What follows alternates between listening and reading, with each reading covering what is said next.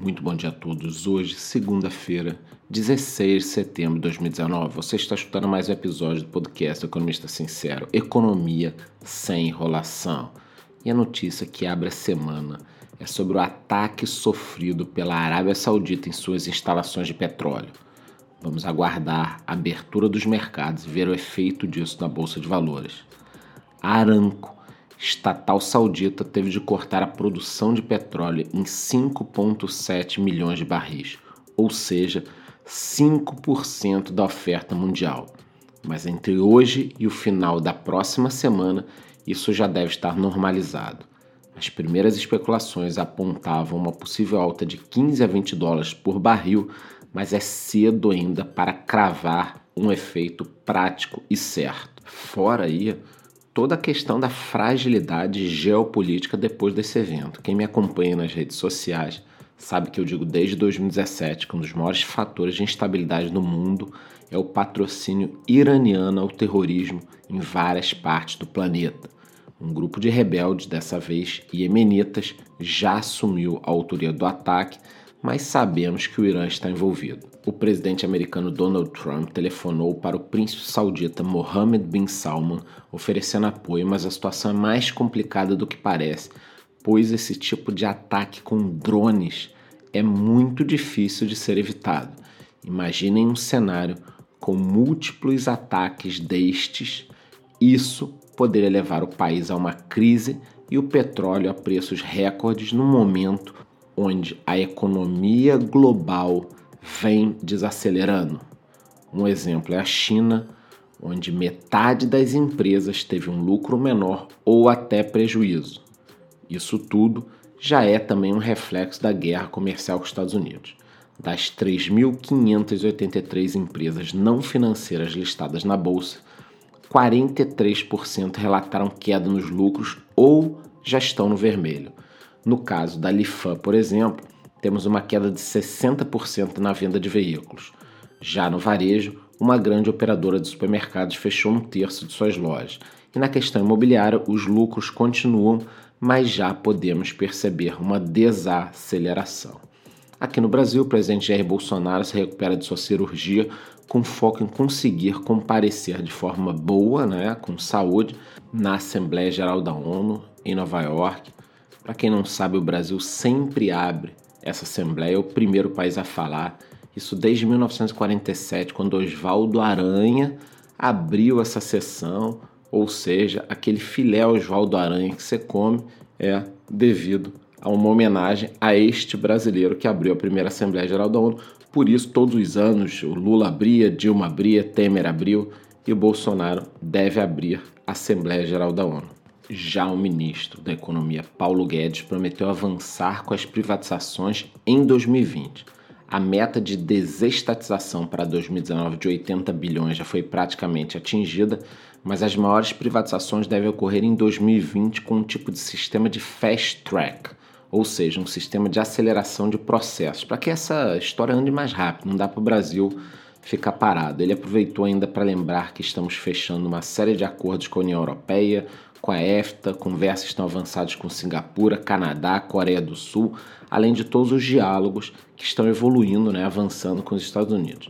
É claro que ele aproveitou para falar novamente sobre o preço do gás, que deve cair pela metade nos próximos anos, saindo de 13 dólares para 6 dólares o milhão de BTU, o que deve ajudar também na questão do movimento de competitividade das indústrias. Eu vou reafirmar aqui o que eu venho falando há meses. Eu acredito demais no crescimento econômico brasileiro em 2020, inclusive anotem aí, eu acredito em mais de 2%, que é a previsão dos bancos.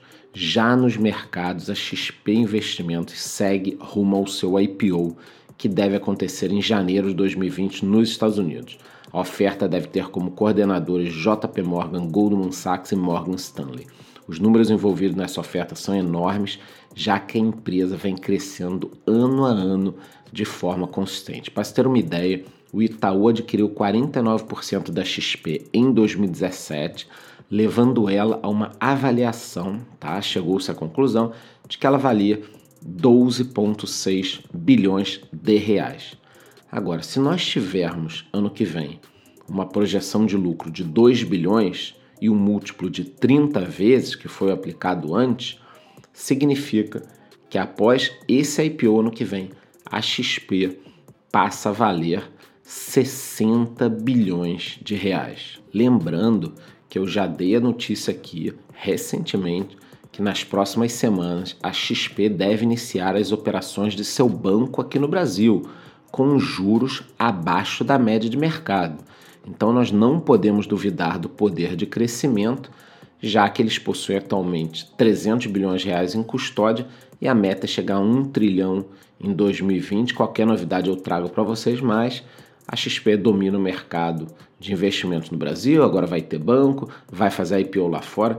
Quer dizer, eles seguem com uma musculatura e uma estrutura muito forte para continuar dominando o setor de investimentos e, quem sabe, entrar pesado aí no mercado bancário.